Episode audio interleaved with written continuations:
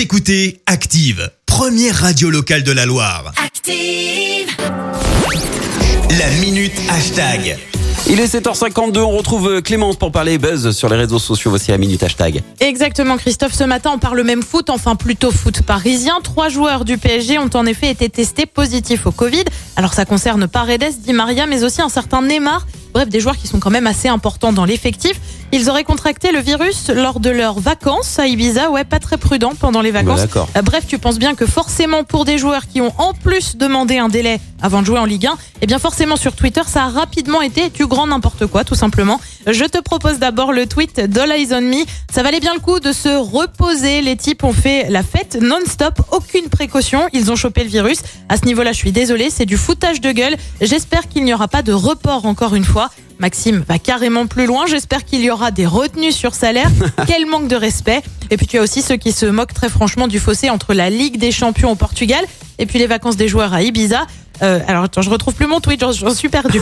Le plus drôle, c'est qu'au Portugal, ils ont privatisé un hôtel avec une sécurité digne de la Maison Blanche. Derrière, les gars vont à Ibiza, le tout avec des smiles bien sûr morts de rire. Évidemment. Et puis, et puis, tu as aussi et surtout les petits tacles entre différents supporters de différents clubs. Exemple avec Captain Tsubasa, des secousses dans tous les clubs de Ligue 1, mais quand c'est le PSG, ça tombe dans le dramatique évidemment. Autre exemple, aucun article quand les joueurs de l'OM ont eu le Covid, mais là c'est le PSG, c'est parti pour 20 articles par jour pendant la quatorzaine.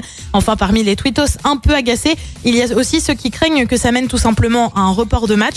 Ils vont réussir à plomber le championnat, mais quel club pourri, c'est pas possible.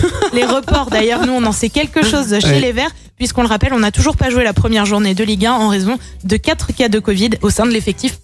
Pardon, j'en perds mes mots. En- Au sein de l'effectif marseillais. Ouais, non, mais attends, si ça continue comme ça, là, avec ces Parisiens, là, euh, Parigo, tête de veau, c'est ce qu'on dit, hein. Euh, oh non, tu nous as pas dit ça quand Non, même. j'ai pas dit ça. non, mais eh, la, la reprise de, de- de- du championnat, pour eux, ça sera au mois de janvier, hein, si ça Bah, continue. puis hein. alors à ce moment-là, plus de championnat. Enfin, allons-y, tu on vois, peut allons les dans la éliminer. démesure. Et si on les, on les éliminait Si on demandait à Jean-Michel Aulas, parce qu'il aime bien tu sais, faire des, des procès, et ben demander voilà, carrément à faire éliminer le PSG du championnat. Oh. Allez, hop. Allez, on fait comme ça. Circuler, y a rien à voir. Ah mais n'importe quoi, ils demandent un report pour se reposer, ils vont à Ibiza, ils reviennent avec le Covid. Il va falloir arrêter les conneries.